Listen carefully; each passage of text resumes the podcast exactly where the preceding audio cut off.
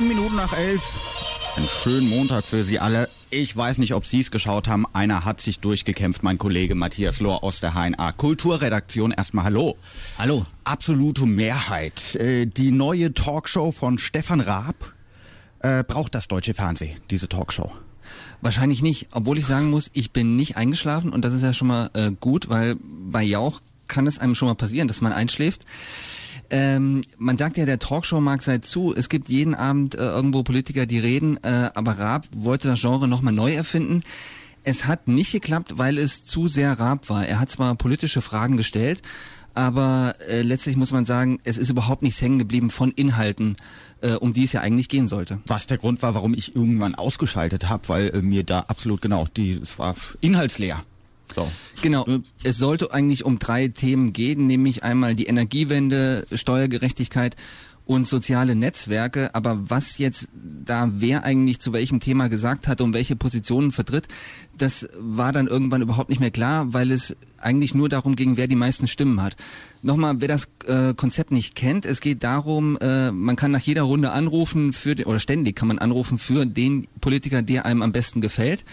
Äh, nach jeder Runde scheidet einer aus und am Ende siegt derjenige, der die meisten Stimmen hat. Wer mehr als 50 Prozent, also die absolute Mehrheit hat, bekommt 100.000 Euro. Das war aber gestern nicht der Fall. Ich glaube, Kubicki war am Ende vorne, hat er aber knapp, weiß ich nicht, 41 Prozent oder was. Äh, also es hat ihm die absolut, äh, absolute Mehrheit gefehlt. Genau, Wolfgang Kubicki von der FDP gilt als sympathischer Volkstribun, kann sich gut inszenieren, ähm, hatte auch einen eigenen Fanclub dabei im Studio und hat auch äh, lag von Anfang an Das hat man gehört, ja, äh, genau. Irgendwie jungpubertierende Menschen, die immer mal durchgedreht sind, wenn Kupigi den Mund aufgemacht hat. Genau. Ist eigentlich auch egal gewesen, was rauskam. Hauptsache es wurde gekrischen im Publikum. Die ihn alle gut finden. Ja. Ähm, am Ende hat er keine absolute Mehrheit bekommen, sodass es beim nächsten Mal äh, im Januar um 200.000 Euro gehen würde. Wir sind sehr gespannt. Äh, zweite Chance hat er verdient. War er denn vorbereitet, der Raab? Ja, Raab, äh, das muss man ihm zugestehen. Er kann auch Politik, hat sein Co-Moderator Peter Limburg gesagt. Äh, er hat sich vorbereitet, hat kluge Fragen gestellt, hat äh, lustige Fragen gestellt. Zum Beispiel ähm, Michael Fuchs von der CDU, den fragte er, wer hat eigentlich die Gans gestohlen?